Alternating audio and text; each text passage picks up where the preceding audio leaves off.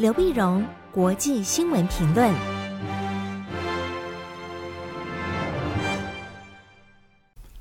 各位听众朋友，大家好，我是台北东吴大学政治系教授刘碧荣，今天为您回顾上礼拜重要的国际新闻呢。第一个，我们先看九幺幺二十周年。上礼拜六，九月十一号是九幺幺恐怖攻击二十周年。当然，美国有很多的纪念的一个活动哈。那么，当我们看到九幺幺当年恐怖攻击的这个画面呢，重新出现在电视上、在媒体上的时候呢，那么发现当时的攻击的场面仍然让人非常感到惊悚啊。但是九幺二周年到底我们得了什么？到底二十周年之后，这世界到底什么样子？我们先看看九幺幺恐怖攻击事件的本身。本身呢，当时首谋者是谁呢？我们当然想要盖达组织。盖达组织里面谁呢？是盖达组织里面一个首谋者叫穆罕默德。那穆罕默德是巴基斯坦人，在科威特长大。他一直企划了这个，策划了九幺的恐攻，后来得到宾拉登的一个首肯，然后发动了这攻击。但穆罕默德现在还在关达纳摩监狱里面，还等还在受审，还没有审判完。哈，他在呃九月七号礼拜二的时候呢。当时五个被告呢，那么重新再出庭受审，这审了很久啊。他在这个穆罕默德是嗯、呃、巴基斯坦人，科威特长大，二零零三年在巴基斯坦瓦拉平地被捕。那美国在二零零八年二月提出控告，二零一二年第一次听审，以后呢又听了十几次，但都是在所谓在预审的阶段。因为呢，后来中中间当然就因为有程序上的问题啦，或者说你的这个呃是不是有刑求啦等等，一来一往有很多，也许在程序上有瑕疵，证据上有瑕疵，一来一往拖了很多的时间。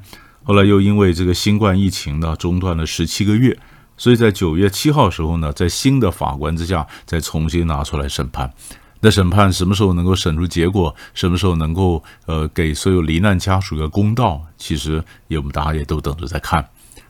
第二个还没有搞清楚的，那就是九幺幺恐攻的一个调查报告。调查报告呢，所以拜登在九月三号的时候呢，签署行政命令，要求司法部跟联邦调查局再审视一下这个报告，六个月内解密九幺幺文件。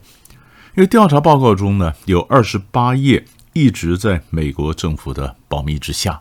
好，那么在二零一六年七月十六号的时候呢，国会曾经公布了二十八页的大部分内容，但是仍然有一百七十四页、一百七十四个地方被保密或者涂黑，所以大家在猜想说那是什么东西呢？为什么你要涂黑呢？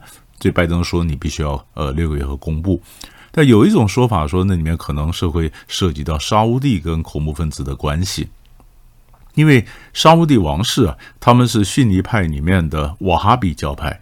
瓦哈比教派呢，那么在很多恐怖分子也是信仰瓦哈比教派，而盖达组织这些呃恐怖分子里面很多是沙乌地人，那沙乌地跟恐怖分子千丝万缕的关系啊，或者是沙乌地王室有意或无意的，你的一些慈善的一些捐款沦落到恐怖分子手中，在中间有没有什么关系？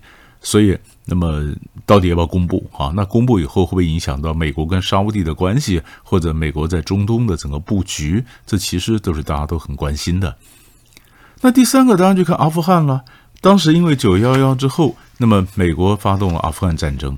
那今年美国又灰头土脸的退出了阿富汗，退出了阿富汗之后，到现在还在有各种不同的责任。哈，在国会里面就问这个美国国务卿布林肯，布林肯就把责任推给川普。川普说都是川普弄下了一个期限，他说呃，但是他并没有留下任何的计划啊，就是川普没有做好计划，我们就必须执行他的期限，那所以才会这样灰头土脸啊，所以这个责任就推给前朝。那么，但是国际上还是想说，我们怎么解决呃，或者因应呃阿富汗的新局啊？所以在上礼拜三九月八号的时候呢，那么七大工业国加上中国大陆、俄罗斯啊，以及还其他相关国家，主要是布林肯和德国外长马斯共同主持的这个 G7 的一个扩大的会议，二十个国家参加谈论阿富汗的问题。当然，中国大陆也说，赶快想援助阿富汗的阿富汗的这个粮食问题嘛，哈，因为粮食问题非常的非常重要，因为阿富汗本身是缺缺粮啊，这是很重要的很重要的一个呃当这个燃眉之急啊。那么，但是整个阿富汗的问题完了以后呢，你会发现，我们上次也谈到，真正的输家是印度，因为印度在美国印太战略之下呢，美国希望印度帮他就稳住阿富汗，所以印度全部都是所有的投资呢，或者帮助的是阿富汗喀布尔当局。就喀布尔当局垮了以后呢，那印度就变成唯一的输家。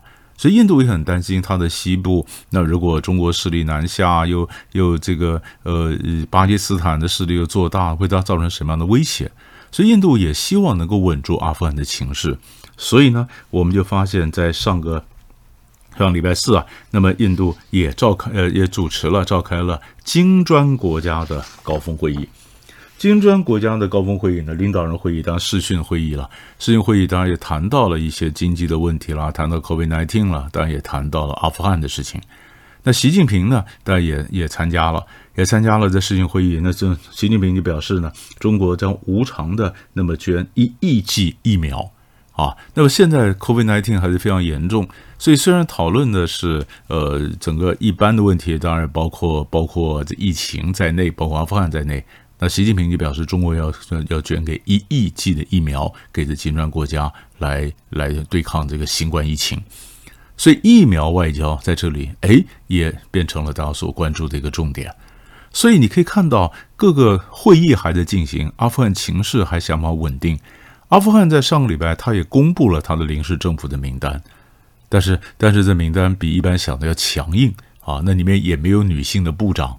啊，当然，你也不可能要求塔利班一下有那么大的变化，但是塔利班后面的动作会怎么做，影响到国际上对他的援助或国际上对他呃是否承认，这都是我们在看，而这都是跟九幺幺而来的一系列的反恐的相关的新闻，大家为您整理一下。那第二个新闻，我我们要看的是美国跟中国大陆的关系，我们发现美中关系啊。本来就一直一直一路陷到谷底，非常的紧绷哈。但是美中两个国家他都不愿意，真的是双方你真的擦枪走火了怎么办？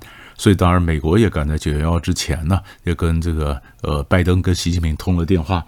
九月十号的时候呢，两国领导人通了电话。那这当然引起国际上非常重要的一个呃关注哈，因为他是七个月来双方走首度通电话，时间长达九十分钟。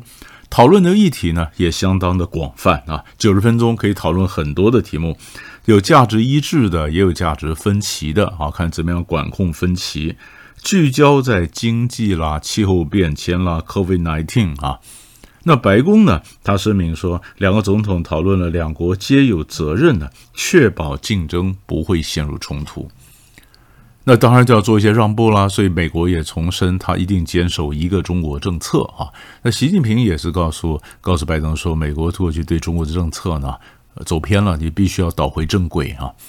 那就是美中之间呢，都希望能够做各种的冲突管理，也就是美国所讲的，在双方关系呢设一个护栏。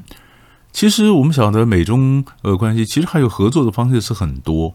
啊，那如果大的氛围能够改善了，是有很多事情就可以就可以合作。当然，除了呃阿富汗问题啦，除了气候问题以外，哎，我们发现北韩最近又冒着一一些问题，哎，这也让中国又有了一个外交的一个杠杆。北韩是怎么样呢？在上个周末的时候呢，那么九月十一号、十二号左右，北韩嗯试射了长城的巡弋飞弹。巡弋飞弹它不是这个弹道飞弹，它是巡弋飞弹。巡弋飞弹飞得比较低，那么它但它射程达一千五百公里，可以打到日本的大部分的地方。这当然会在东北亚造成一些紧张啊。那么所以也有人讲说，北韩如果真的要发展的话，它有能力在巡弋飞弹上面去装个核子弹头，也有可能。那巡弋飞弹呢，不在联合国的禁止之内。所以有人来讲，这不是违反联合国的一个呃制裁令啊，但是它是测试水温，看看国际上的反应，其实也在向国际展示呢。尽管在新冠疫情肆虐之下，北韩有粮荒的这个压力之下，它依然可以发展它的武器，而且金正恩也用的方法呢，重新再让国争取国内的这个支持啊，呃表示你看，那么能够就激起国人的爱国心啊，各人的团结。那么这事情发生之后呢？因为它是巡弋飞弹，威胁不是特别大，所以美国就说跟对北韩的政策不会有改变，还是愿意去对话。那中国大陆马上就发表声明啊，希望各国克制克制，就是说不要轻举妄动，不要不要不要这个过度的反应啊。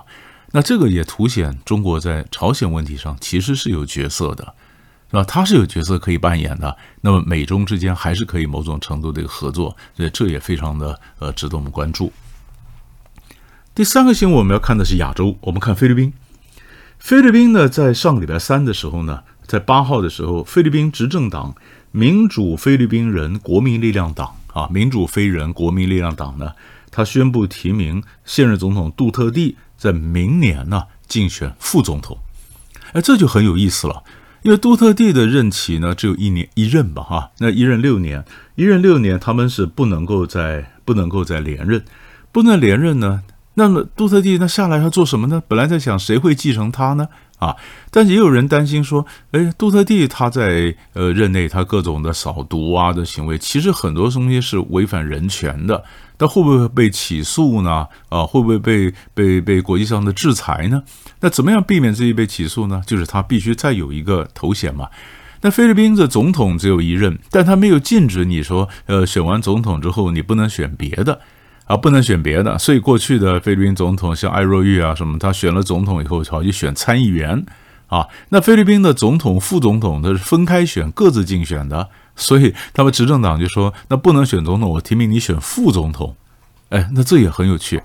那杜特蒂选副总统，那谁会当总统呢？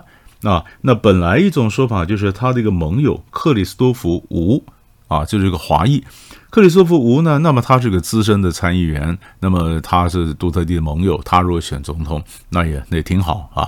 但是克里斯夫呢就不愿意选。因为他觉得，他觉得杜特地担任副总统，他不选，因为大家都在支持杜特地的女儿 Sara 来选总统。而且呢，Sara 呢，呃，四十三岁，他自己也成立一个政党，叫做改革派。他现在是明达纳俄达沃市的市长。杜特地以前就是达沃市市长出身，女儿是接着他的路，他达沃市市长，那也很受欢迎。很受欢迎，那么，那么当然，Sara 说没有啊，没有我来选举的这个道理哈。但是很人人们就是说，不到最后一刻不知道，但还不断的在拱他，拱他。那么杜特地当然也说他女儿不会选，不然不很奇怪吗？总统叫杜特地，副总统也叫杜特地，那不是很奇怪吗？啊，那当然也有人讲说，如果后来 Sara 不选的话，是不是小马可仕啊？马可仕的以前马可仕的儿子小马可仕可能会出来选啊？当然还有一些拳王啊，还有一些运动明星也想选。但是这里面观察家就讲说，你会发现菲律宾慢慢出现一种世家或者朝代的感觉。以前阿基诺艾奎诺担任担任担任总统的时候，后来他的儿子，呃，小艾小艾奎诺他也担任总统。好，那杜特蒂如果担任总统，如果后来他说我假如不当副总统，我女儿当总统，女儿接班，那最有趣的就是女儿当总统，爸爸当副总统，那又是一个什么场面？所以明年菲律宾的这个政局会是一个呃蛮也是一个蛮好看的发展啊，也值得我们去关注。所以大概上礼拜的三大块新闻就为您分析到这里，我们下礼拜再见。